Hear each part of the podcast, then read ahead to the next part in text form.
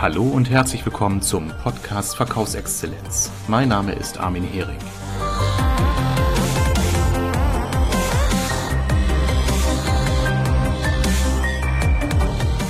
Willkommen, Freunde der Verkaufsexzellenz. Heute aus dem japanischen Garten in Bielefeld. Bei traumhaft schönem Wetter, die Sonne scheint, ich schaue auf den Bambus, die blühenden Kirschbäume, die Bonsais. Es ist ein Traum hier, die Sonne scheint. Ich habe hier einen Zweitages-Workshop zum Thema Kreativität im Job und die Mitarbeiter arbeiten gerade in Kleingruppen, äh, beschäftigen sich mit einer Diskussionsmethode, die dazu verhelfen soll, im Team neue Ideen zu entwickeln und diese auch einvernehmlich zu beschließen. Die Methode nennt sich Dynamic Facilitation und das Besondere hierbei ist, dass äh, sowohl Pro als auch Contra zu einem Thema gleichermaßen geäußert werden und diese dann auch entsprechend auf einem Board visualisiert werden. Sie werden sich also gegenübergestellt. Das Hilfreiche dabei ist, dass Meinungen jederzeit möglich sind, sowohl für als auch gegen eine anstehende Idee und sie werden durch die Visualisierung immer nochmal für alle sichtbar. Sie werden gewürdigt. Und äh, ein amerikanischer äh, Personalentwickler, der diese Methode entwickelt hat, schreibt in einem Fachartikel, und das habe ich in der Praxis jetzt auch schon mehrfach bestätigt bekommen. Das Schöne ist, dass am Ende durch dieses Visualisieren und Gegenüberstellung von Pro und Contra äh, in der Regel die Gruppen und die Teams zu einem einvernehmlichen Ergebnis kommen. Was ist das Wichtige daran? Überlegt euch, ihr seid in einem Team mit fünf Personen und ihr stimmt über ein Thema ab und drei sind dafür und zwei dagegen. Das heißt, ihr habt einen Mehrheitsbeschluss. Jetzt könnt ihr euch vorstellen, mit welcher Energie die drei, die dafür sind, diese Idee weiter voranbringen und mit wie wenig Energie die zwei anderen quasi mitlaufen.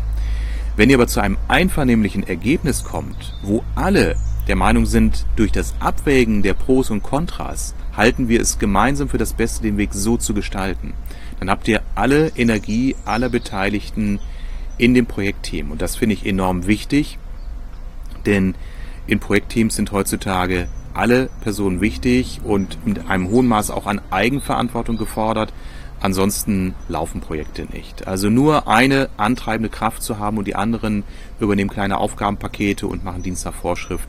So kann man heute keine Projekte mehr durchführen. Was machen wir noch in diesem Workshop? Wir sprechen auch sehr stark darüber, was sind überhaupt grundsätzliche Mechanismen, auf was muss man achten, damit Ideen überhaupt entstehen, ob bei mir im Einzelnen oder im Team. Das sind natürlich auch die drei grundlegenden Aspekte. Handle nicht nur vernunftsgesteuert, sondern Achte auch darauf, dass du spielerisch, kreativ wie ein Kind neue Ideen entwickelst. Also den Verstand auch wirklich einmal ausladen. Dazu gehört auch den Kritiker mal zu erlauben, in den Urlaubsmodus zu gehen. Gerade wenn Ideen entstehen beim Brainstorming, dann sind die kritischen Stimmen die, die sofort die Spaßbremse treten und die dafür sorgen, dass derjenige, der vielleicht einen Impuls hatte, den gar nicht weiter ausführt. Wie auch, wenn er gleich schon weiß, der Müller oder der Schulze kommt sofort wieder und sagt, geht nicht, lässt sich bei uns nicht durchsetzen. Also, Kritiker sind willkommen, aber nicht immer zu Beginn einer Brainstorming-Phase. Deswegen arbeite ich zum Beispiel auch gerne mit dem Brainwriting. Ich weiß nicht, ob ihr das kennt. Brainwriting heißt, wir setzen uns an einen Tisch und zu einem Thema wird diskutiert, aber in schriftlicher Form. Jeder hat einen Stapel Moderationskarten und wenn wir die Diskussion beginnen, schreibt man eine Idee zum Thema auf die Karte, gibt sie im Uhrzeigersinn weiter an den linken Nachbarn und derjenige liest meine Idee und kann diese Idee auf der Karte ergänzen, indem er seine Gedanken dazu schreibt. Und so kreist diese Karte einmal um den Tisch oder im, also an den Beteiligten vorbei und äh, wenn keine weiteren Ergänzungen mehr kommen, wird diese Karte in den Tisch gelegt. Während ich meine Karte schreibe, tun das ja alle anderen auch mit ihren Ideen, somit zirkulieren in der Regel immer mehrere Karten und wenn man merkt, dass die Karten nach und nach in die Mitte des Tisches gelegt werden, keine neuen Ergänzungen mehr kommen oder keine neuen Karten mehr ins Spiel gebracht werden, dann ist diese Diskussion beendet. Man kann dann die geschriebenen Karten an eine Pinnwand heften, clustern, äh, entsprechend Themenblöcke bilden und weiter dann diskutieren. Das Schöne an dieser Methode ist, Ideen werden weiterentwickelt und nicht gleich im Keim erstickt. Ich sehe einen zweiten Vorteil, dass auch diejenigen, die in der Regel eher zurückhaltend sind in Diskussionen, zu Wort kommen, in Anführungsstrichen, also sich beteiligen können. Somit hat man eine sehr demokratische und flächendecke Beteiligung äh, in dieser Form der Ideenentwicklung. Brainstorming kennen wir aus dem Berufskontext, aber wir kennen eben auch das Phänomen, dass wir schon von vornherein bestimmen können, wer viel und wer wenig reden wird. Und wir wissen, dass eben Ideen auch sehr schnell vom Tisch sind, weil wir eben dazu neigen, gleich in diese kritische Haltung zu gehen, weil wir überlegen wollen, kann man das Ganze entsprechend auch umsetzen. Ähm, in dem Kontext finde ich auch immer spannend, mal wieder an eine klassische Methode der Fragenkaskade zu ändern. Manche kennen es auch aus dem Projektmanagement und aus dem Bereich äh, Five Whys. Es geht wirklich darum, fünfmal die Warum-Frage zu stellen. Mal ein Beispiel, jemand sagt, wir haben momentan im Unternehmen stagnierende Umsätze. Erste Frage wäre, warum stagnieren diese Umsätze? Ja, normale Vertriebsmanager neigen dazu, an der Stelle schon gleich zu sagen, okay, wenn wir zu geringe Umsätze haben, müssen wir mehr Power in den Vertrieb setzen. Aber vielleicht ist das gar nicht die Ursache für das Problem. Also, nochmal, die Frage war, warum stagnieren die Umsätze? Weil wir keine neuen Kunden gewinnen können. Weshalb können wir keine neuen Kunden gewinnen? Weil wir die Kunden nicht von unseren Produkten überzeugen können. Weshalb können wir sie nicht überzeugen? Weil wir die Stärken unserer Produkte nicht herausgestellt haben. Weshalb haben wir das noch nicht herausgestellt? Weil uns eine klare Unternehmensstrategie oder Vision fehlt, die den Nutzen, den Kunden in den Fokus stellt.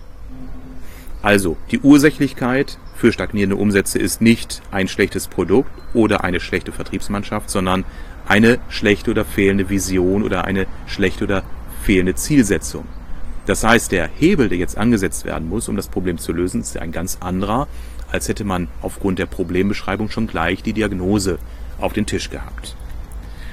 Ihr merkt, Fragen sind ein wichtiges Gesprächsführungsinstrument nicht nur in der Beratung oder in der Diskussion, sondern auch in der Problemlösung oder in der Ideenfindung. Ähnlich wie eine Übung, die ich auch gerne anwende. Die Übung nenne ich Geht nicht. Ich habe sie selbst entwickelt. Nämlich, das ist eine Toolbox aus klassischen Coaching-Fragen, die helfen können, das Problem hinter dem Problem zu sehen oder die Lösung hinter der Lösung zu entwickeln. Zum Beispiel, wenn jemand sagt, das geht nicht, also das Problem können wir so nicht lösen, dann wäre die klassische Frage im Coaching-Kontext, unter welchen Umständen ginge es doch? Oder was müsste passieren, damit es doch zu lösen ist? Oder eine Frage könnte sein, angenommen, es hat in einem anderen Kontext bereits einmal funktioniert, was war da anders?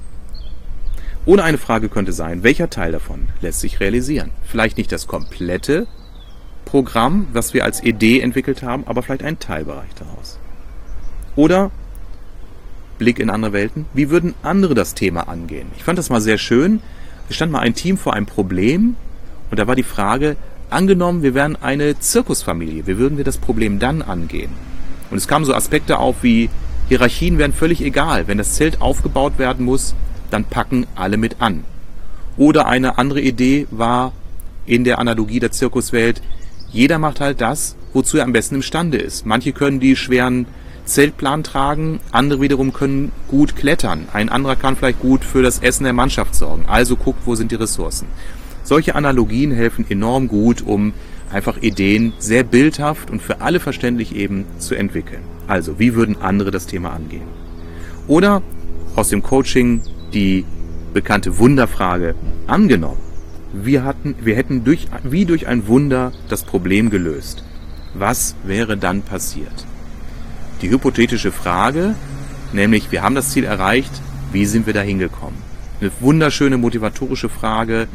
Auch da empfehle ich, nehmt solche Fragen in euer Repertoire auf und stellt sie in euren Teams. Ich bin mir sicher, ihr werdet zu anderen Ergebnissen kommen, als wenn ihr klassisch um den Konferenztisch sitzt, Ideen vorbringt, abstimmen lasst, den Kritiker einschaltet und all die Rituale anwendet, die ihr seit 10, 20 oder 30 Jahren bereits äh, entwickelt und konditioniert habt.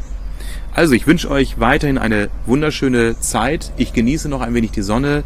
Seid kreativ, seid ideenreich, löst eure Probleme, Schreibt mir, wenn ihr Fragen dazu habt. Ich schicke euch gerne auch Dokumente dazu, sprich White Paper. Wenn ihr dazu noch Fragen habt, freue ich mich auf den Austausch. Also, macht's gut, eine schöne Woche.